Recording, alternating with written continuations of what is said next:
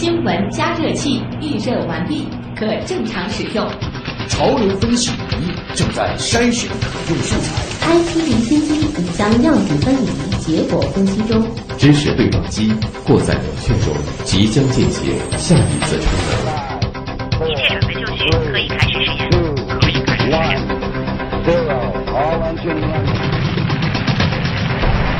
新闻实验室。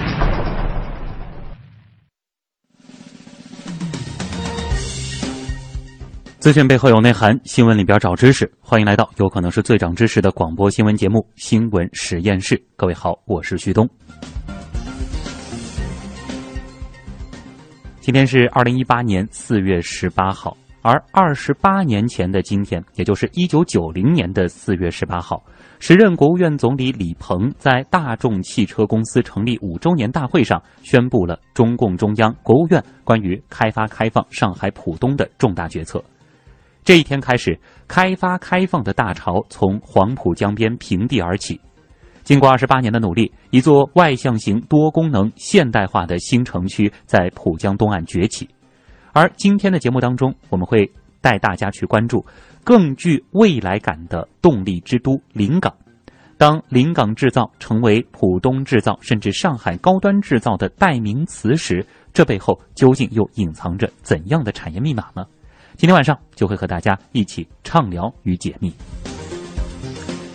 另外呢，也欢迎大家下载阿基米德，搜索并关注“新闻实验室”节目社区，边听节目也可以边和我们互动。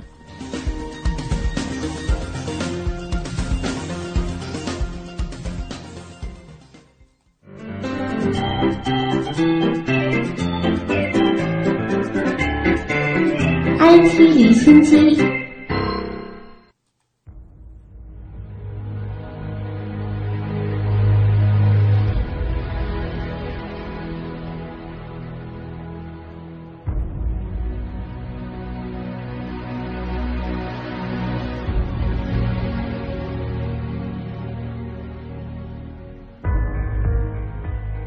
今天，浦东迎来开发开放二十八周年纪念日，而今年恰逢中国改革开放四十周年。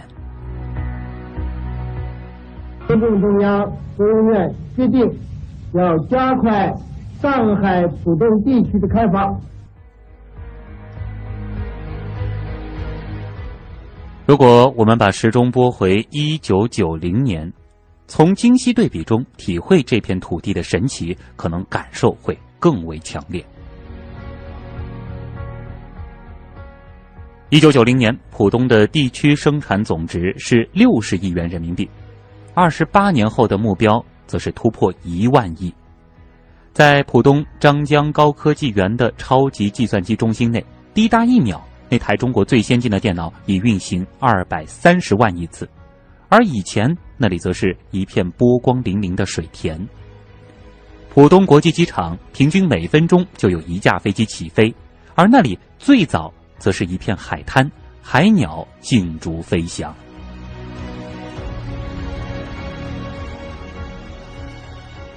只有敢于走别人没有走过的路，才能收获别样的风景。二十八年来，作为改革开放探路先锋的浦东新区，敢闯敢试敢为人先，始终站在改革开放前沿，先行先试，大胆探索，成就了别样的风景。今年，上海市委提出要打响上海服务、上海制造、上海购物、上海文化四大品牌。四大品牌也成为浦东在开发开放二十八年后亮出的四把利剑。而今天我们在新闻实验室节目中要聚焦的，就是这四把利剑中的其中一把——高端制造。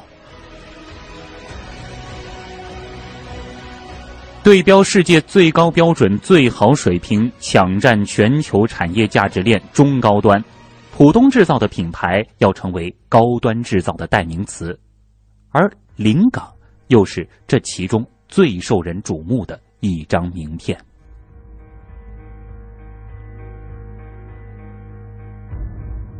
当年的芦潮港，如今的滨海新城，临港计划到二零二五年成为一座国际制造城。当临港制造成为上海高端制造的代名词，这背后究竟隐藏着怎样的产业密码呢？今天，我们就和来自临港的几位嘉宾一起来聊一聊。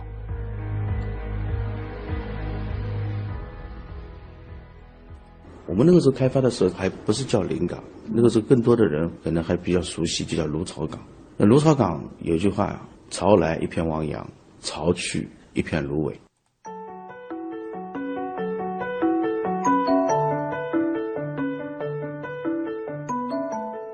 发出刚才这句感叹的是上海临港产业区经济发展有限公司副总经理刘明。两天前。从上海临港媒体交流会上传出消息，未来上海浦东临港地区将围绕两区两城进行一系列规划建设，下一步发展和今年重点工作的路线图更加清晰，正徐徐展开。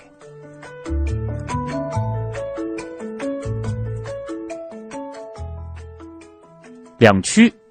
一是科创中心主体承载区。这是上海市委市政府明确赋予临港的新定位，是临港当前和今后较长时期内的核心使命。二是开放创新先行试验区，突出临港的创新基因，强调临港要在自贸区、自贸港创新、产业技术创新等方面成为示范标杆。两城。一是我们刚才提到的国际制造城，智慧的智，这是科创中心主体承载区建设的目标，突出临港的产业使命，要培育世界级先进制造业产业集群，成为上海制造的主战场。另一个则是滨海未来城，这是开放创新先行试验区建设的目标，突出临港的产城融合。发挥环境生态优势，成为宜居宜业的新城。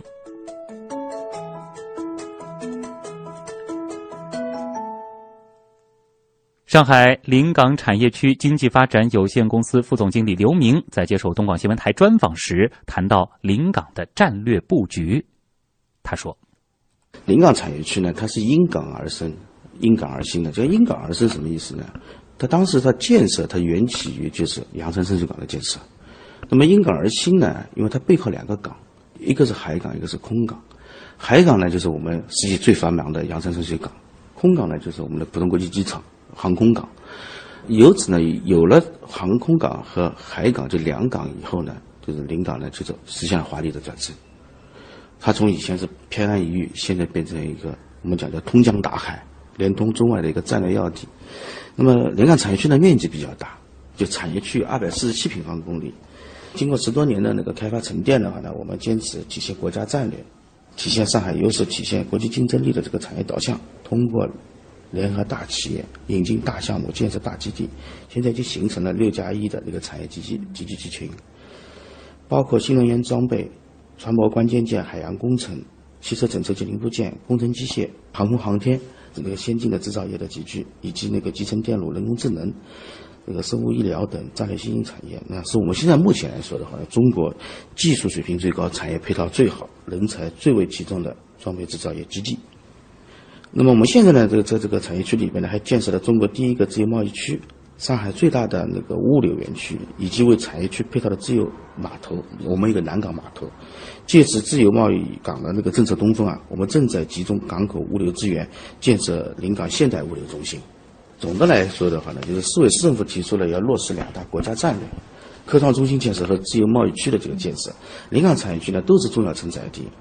我们将在这个服务服从国家战略的前提下，加快自身的转型发展，为推动全市创新转型和实体经济发展做出临港产业区应有的这个贡献。今年全国两会召开前夕，上海浦东发生了两件大事。三月一号，上汽集团获得了国内第一张智能网联汽车道路测试用牌照，引起了关注。上海汽车集团股份有限公司党委书记、董事长陈红在全国两会期间接受采访时说：“这几年，上汽瞄准汽车产业发展的新趋势，就是电动化、智能网联化、共享化、国际化发展方向，迎风而上，抢占机遇。展望今后，我们认为这互联网汽车与汽车工业的融合是一个重要的发展趋势。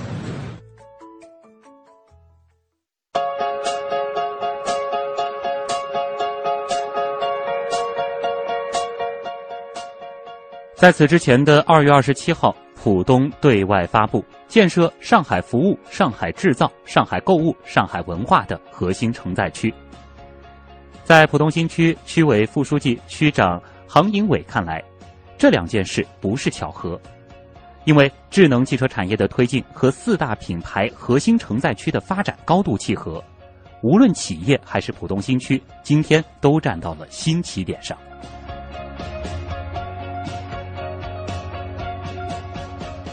在浦东临港地区，上汽临港基地的自动化整车装配车间年产整车二十四万辆，发动机四十万台。在这里诞生的全球首款互联网汽车荣威 RX 五，也成为全球销量最高的互联网汽车。从陆地到空中，中国航发研制的第二架 C 九幺九大型客机去年底完成首次飞行。大飞机项目让我国制造业第一次站到了全球分工的最高端。从天上再到海上，水陆都可以起降，起飞距离两百米，续航一千两百公里。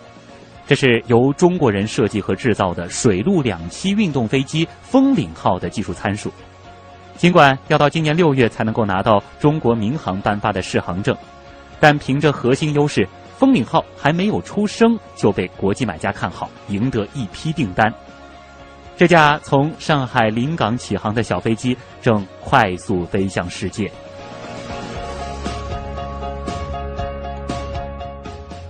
四月的洋山港四期码头上看不见一个人影，集装箱被桥吊精准抓起，由无人驾驶的自动引导运输车来回运送。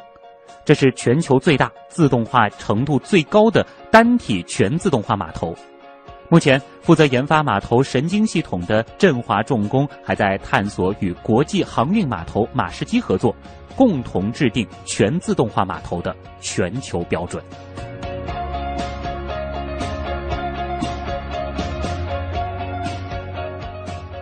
在上海临港地区，高端制造项目还有很多。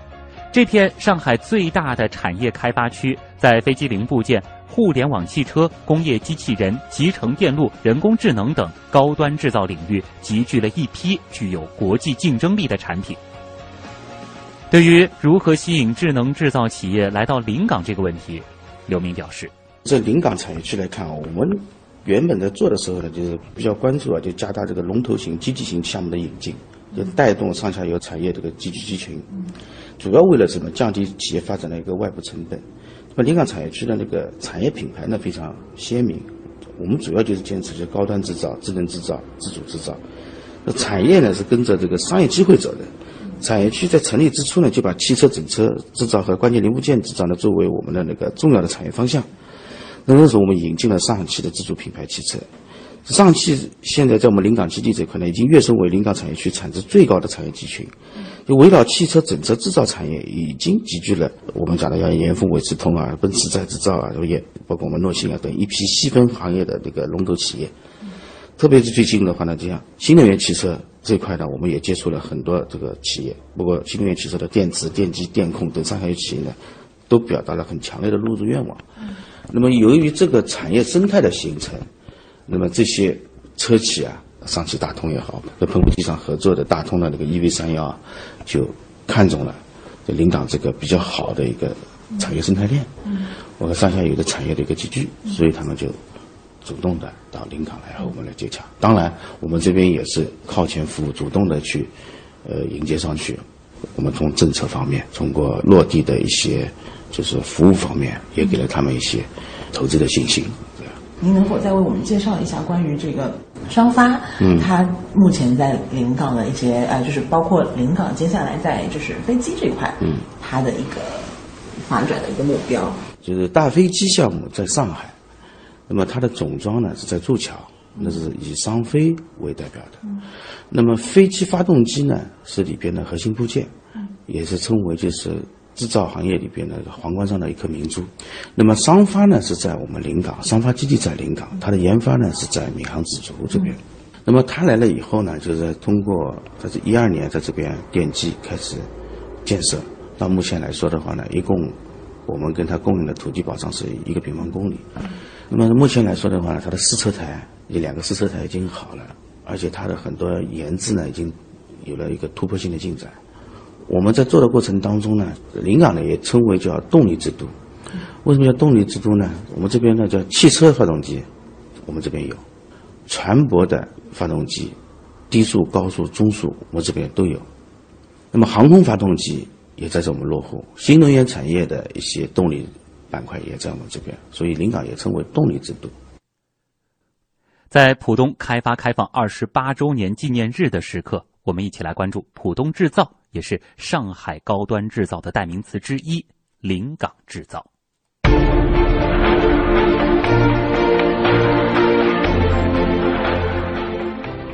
十几年前，临港还只是上海东南角的一片滩涂，如今在这一片滩涂上崛起的是一个又一个中国第一和世界第一。国内首台超六万千瓦船用低速柴油机，全球最大缸径主机船用低速柴油机，全球最大马力水力测功器，首套国产化率百分之一百的百万千瓦级核电站堆内构件。首台自主知识产权的 C 九幺九大飞机发动机等等，都诞生于临港。就像上海临港产业区经济发展有限公司副总经理刘明在接受我们专访时所说的，临港有着“动力之都”的美誉。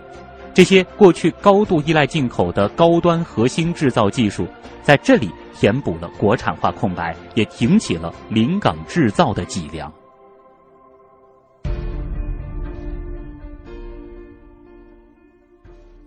这里面就是华龙一号的航空，现在在包装嘛，在什么启用嘛，这两个都是，模子已经装进去了，它铜体已经装进去了，准备发运了。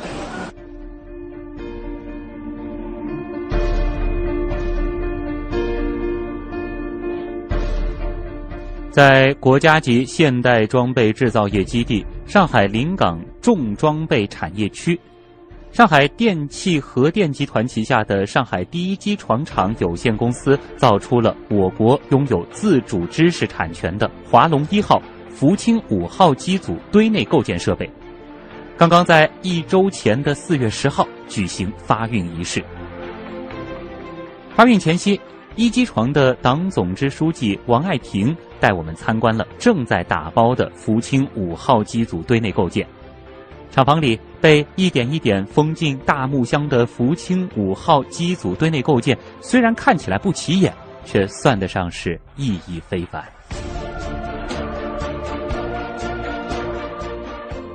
如果有人问这五年来在核工业领域最值得骄傲的事情有什么？答案一定是华龙一号。出口一座华龙一号核电站的效益，相当于出口两百架中型飞机，将有效带动我国五千四百多家设计、设备制造等高端装备制造企业和高新技术企业共同走出去，助力中国迈入制造强国行列。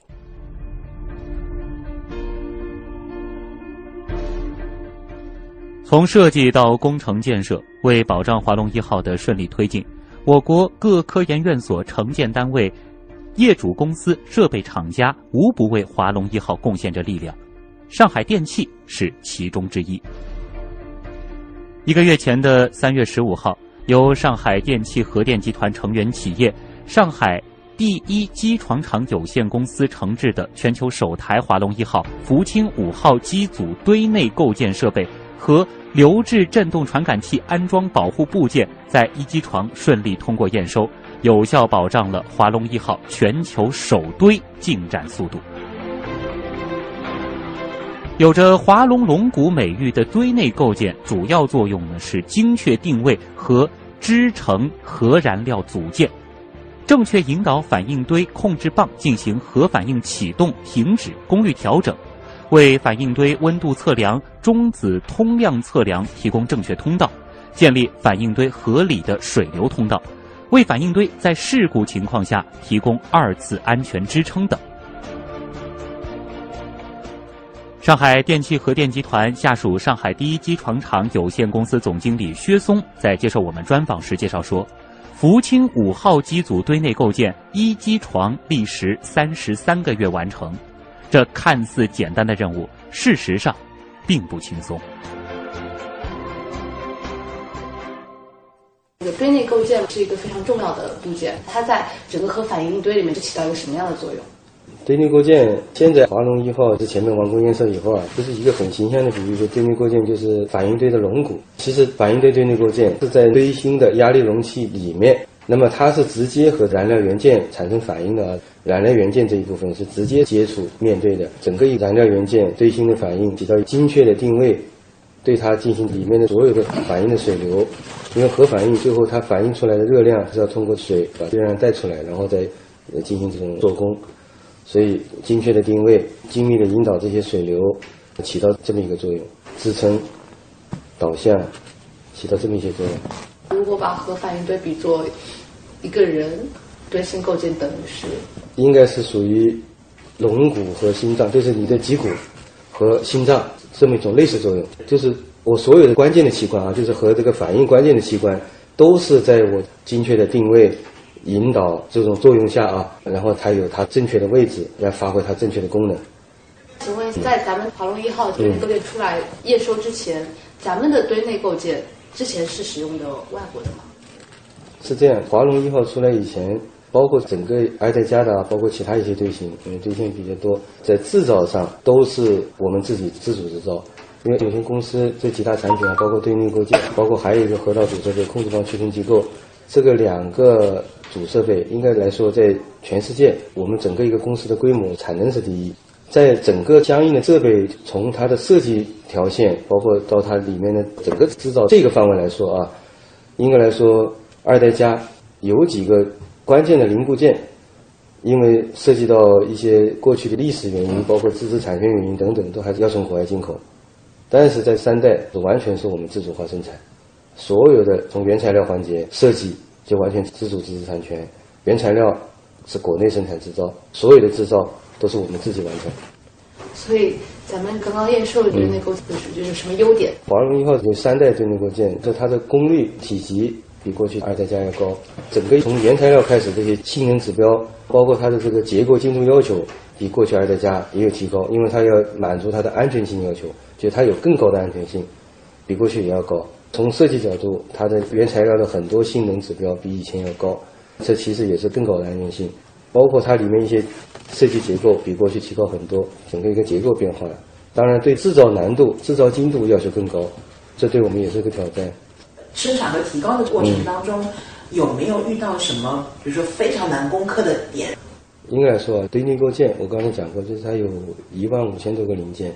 不锈钢的，这精度非常高，整个一个堆内构件八米多高。直径五米，在这么一个空间里，一万五千个零件，它所有的空间上的位置的相对关系就是不超过零点二五，这是指零件之间的不超过零点二五。比如说我内部的导向孔组件的一个要求，比如说直线度不能超过零点一，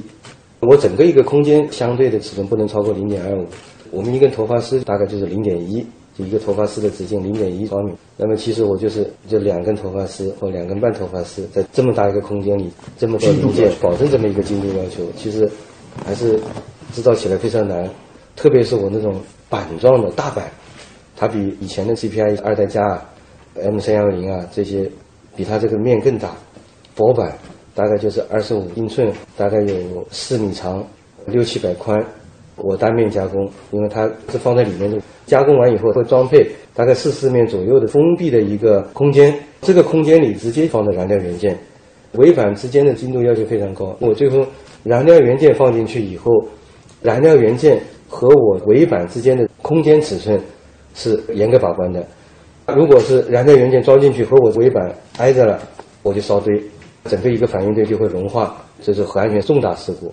如果隔得太远，它里面那个水流的密度啊、强度啊都会有问题，整个这个堆里面这个水力计算它会出问题，所以这个精度要求非常高。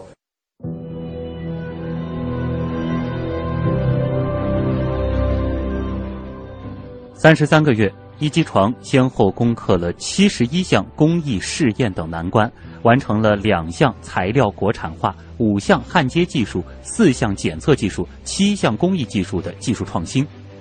获得了十项发明制造专利，实现了福清五号堆内构件制造、加工、装配、检测、焊接及验收试验用工装设计和制造等的全面国产化。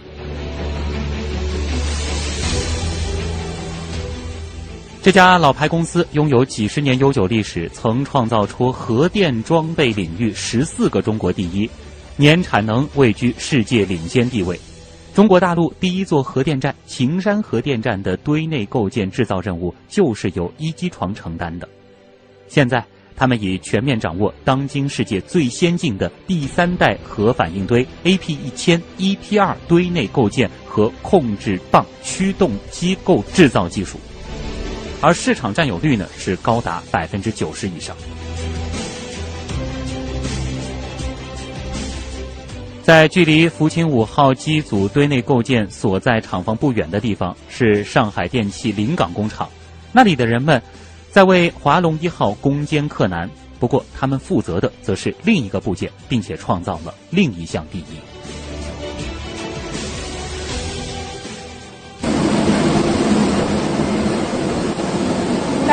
话，我们从这里进去。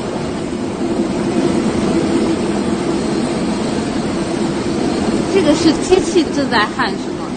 设备在焊，那看的好慢是吧？其实它在转动的，因为我们这个过程不是一次性一圈全部焊完，如果折合一下的话，可能焊完一圈，因为我们是分两班在做的，如果两班来算的话，可能要一个多星期，三到八段，七条焊缝，我们拼在一起是整个一起的，不是说这一段。然后拼在一起焊一下，那一段拼到一起焊一下，就是说整个的话，我们是分为两个道序，一个是摇焊，一个道序。摇焊是焊到一定强度之后才翻身到这里来的。刚刚这个片段是我们东广新闻台记者林思涵在上海电气临港工厂的车间里和他们的技术骨干工程师小齐第一段采访的对话。也是在今年三月份，上海电气首根百万核电焊接转子加工完成，将随我国拥有自主知识产权的华龙一号项目出口巴基斯坦。这项工作就是由小齐和同事一起完成的。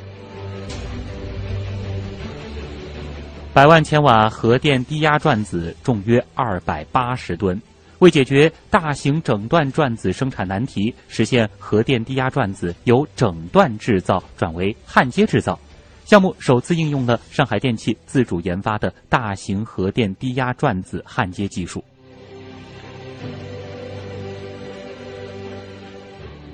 二零一七年二月，这个项目开始装配焊接，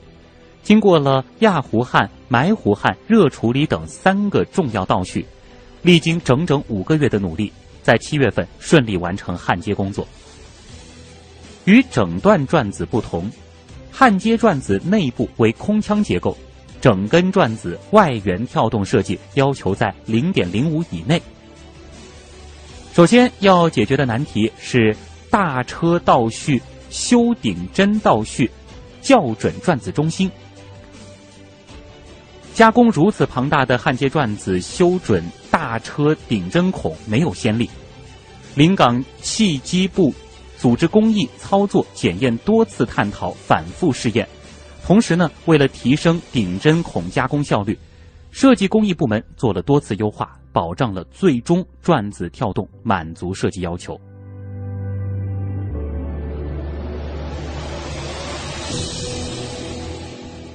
上海电气电站设备有限公司临港工厂总经理吴同仁在接受我们采访时回忆说：“首根百万等级焊接转子成功制成，之所以意义重大，是因为它为后续上海电气批量生产奠定了坚实的基础，累积提供了丰富的实践经验，更是锻炼打造了一支能打硬仗、攻坚克难的焊接转子加工队伍。”一七年。完成了三根的核电的焊接转子，第一根就是我们出口巴基斯坦的卡拉奇的核电转子，也是国内首根百万等级的焊接转子。嗯，出口。我们也看到了那个新闻，焊接转子随华龙一号一起到巴基斯坦卡拉哎奇。我们想知道的是，为什么焊接转子有这个意义？我们甩掉了洋拐杖，现在我们完全是自主知识产权的，我们可以拿着自己的东西到国外去的，国外可以用。就是我们出口知识产权是最关键的，因为上海电气一直在主导自主创新、自主知识产权，完全是我们自主的。那我们跑到任何地方，都是我们在发声音。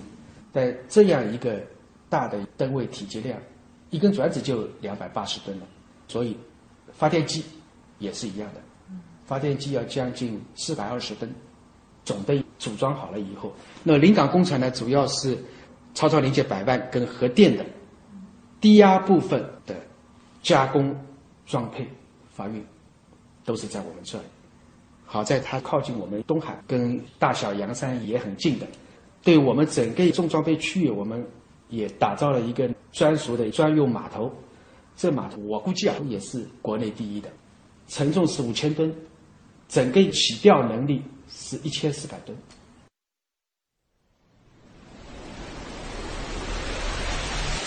我们的新时代。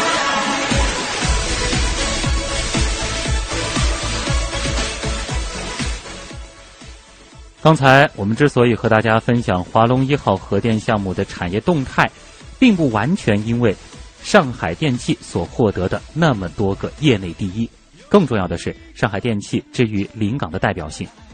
在浦东临港这片上海最大的产业开发区，众多像上海电器这样的参天巨树在落地生长的同时，产业生态的优化升级也在临港的规划之中。欢天喜地赞赞，天喜地赞赞，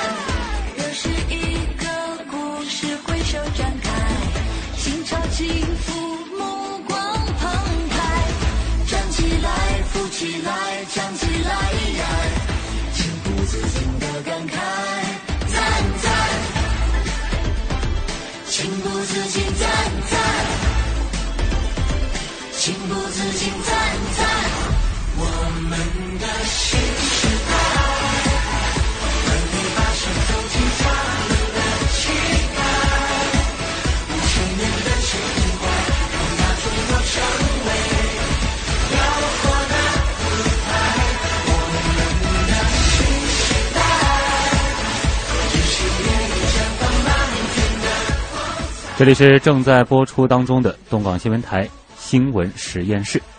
马上回来。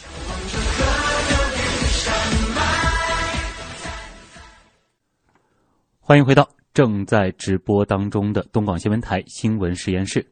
我是旭东。刚才呢，我们是说到产业生态是临港打造制造业品牌的空气和土壤。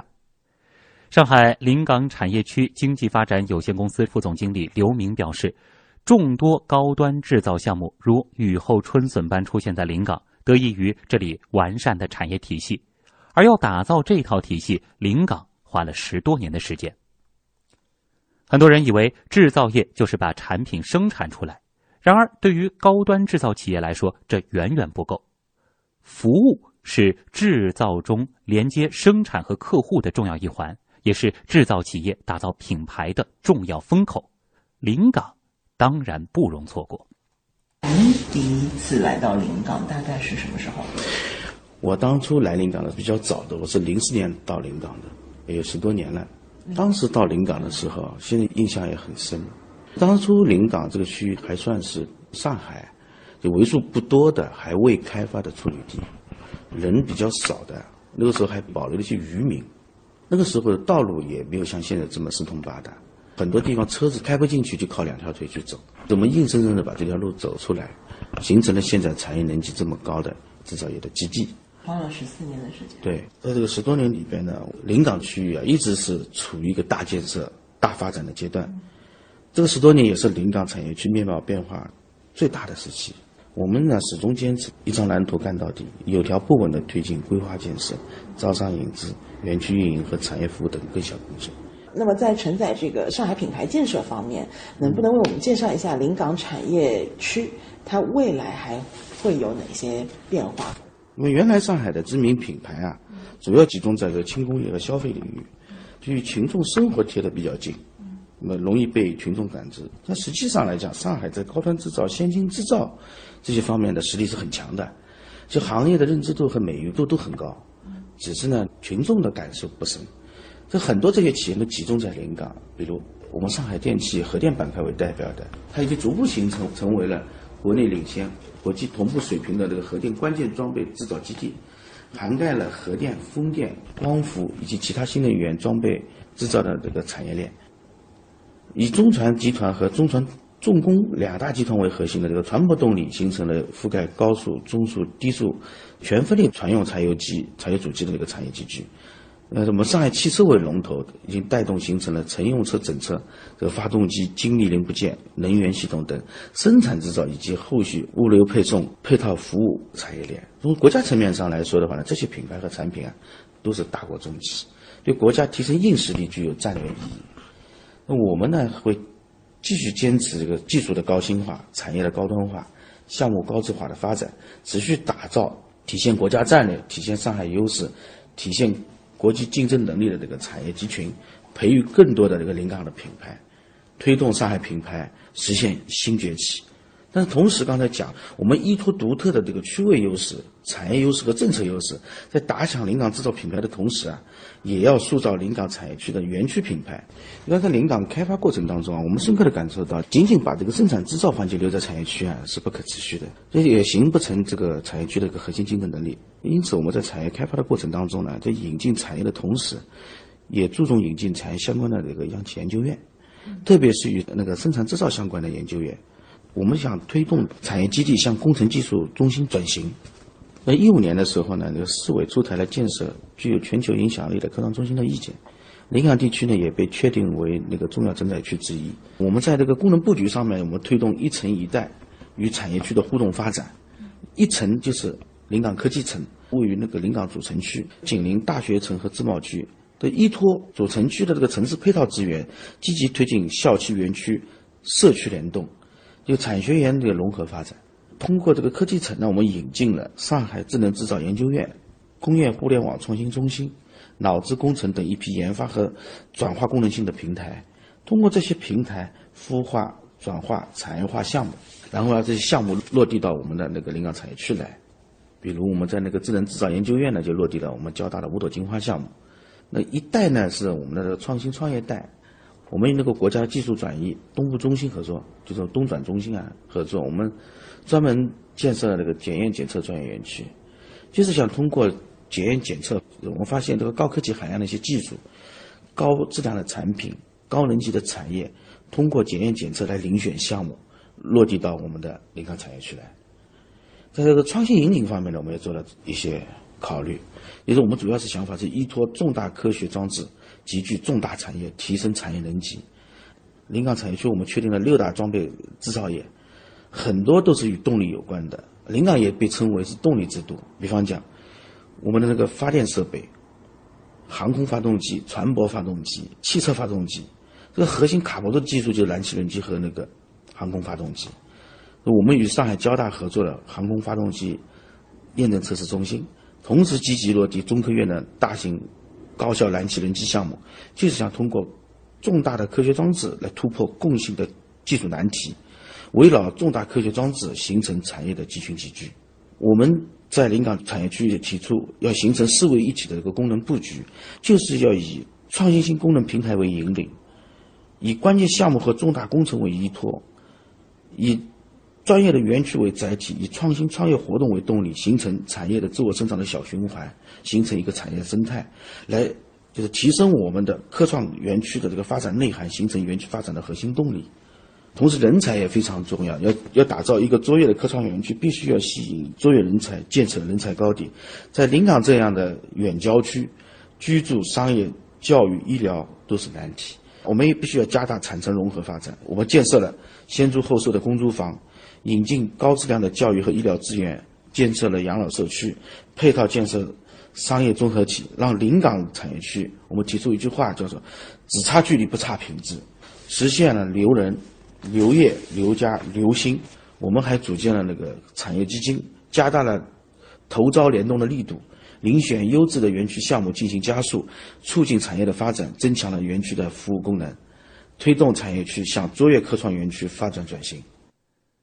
据央广网报道，在两天前的上海临港媒体交流会上，临港方面宣布，将按照产城融合、突出重点、集约发展的原则，进一步修改完善临港总体规划，明确临港发展定位。注重完善产业区功能配套，增加城区产业功能，优化公共交通系统和生态环境系统等重点，完善规划布局，打造南汇新城城镇圈，形成新城空间体系。节目最后呢，我们也来通过一个资料片一起展望。根据上海临港媒体交流会上传出的消息，在建设智慧滨海节点城市方面。临港地区将聚焦城市治理、信息基础等建设领域，布局实施 GIS、BIM 地下管线等一批智慧城市重点项目，确保国家海绵城市试点建设任务基本完成，高效海绵化改造项目、二环带城市公园改造项目等实现开工，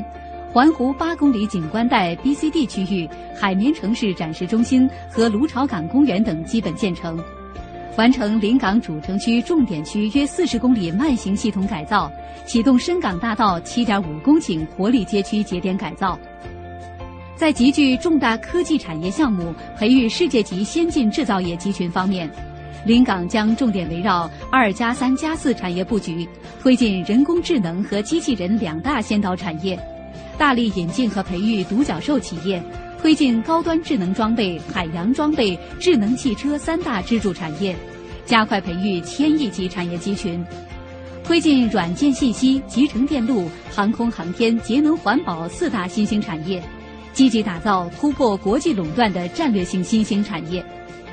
全力打造临港人工智能产业基地，积极推进国家海洋经济创新发展示范区和国家工业互联网示范区建设。加快建设五平方公里集成电路装备产业园区，协助国家重大燃气轮机专项、同济海底观测站等重大科学装置开工建设，推进新能源汽车、半导体、人工智能等领域项目正式落户，加快华大半导体特色工艺生产线、中移动 IDC 制造园六期、临港再制造园一期、小卫星等项目建设进度。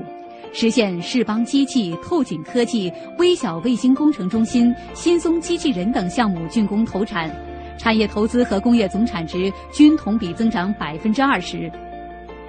深化审批制度改革方面，推进建设项目批后管理中心试点运行，实现一门式集中验收，开展建设项目综合验收试点，缩短审批时间三分之一以上。构筑审批管理服务综合平台，优化项目建设审批环节和流程，实现临港十四天目标。此外，还将引进市场化、专业化市场主体，对部分政府投资项目试点代建制，与临港集团签订年度合作备忘录，共同推进临港地区开发建设。完善综合交通体系，弥补交通短板。实现浙高速 S 二与海港大道互通立交，两港大道北段快速化改造项目开工建设，S 二临港段交通改善项目完成前期建设工作，完成临港主城区与该区装备产业区中运量专项规划编制，启动示范线建设前期工作，完成市域铁路客运支线专项规划编制并上报，加快推进骨干路网建设，强化功能板块交通卡联系。加快重点功能性项目推进方面，推进冰雪之星、港城广场图书馆、文化中心等项目实现年内开工。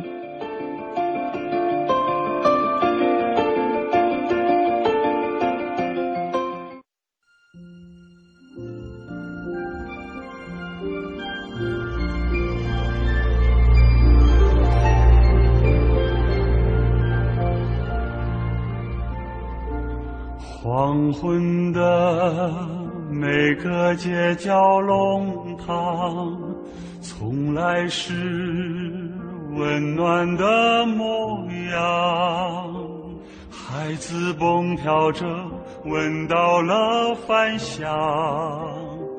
远方的游子找到了故乡。窗外的霓虹都已天上，听见吗？那澎湃的浦江，夜色里多少客机来来往往，每个人都怀着自己的梦想。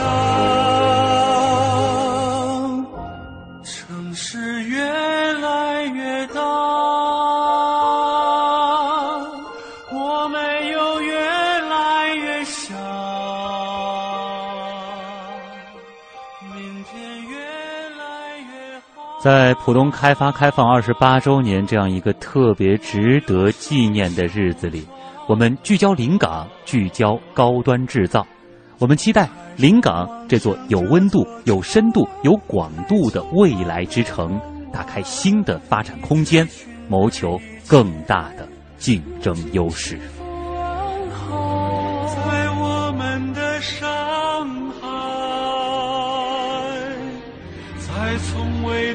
血的浪潮。各位听众，以上就是今天的新闻实验室。本次节目监制音乐评，编辑林思涵、盛燕姿、乐琪，我是旭东，感谢您的收听。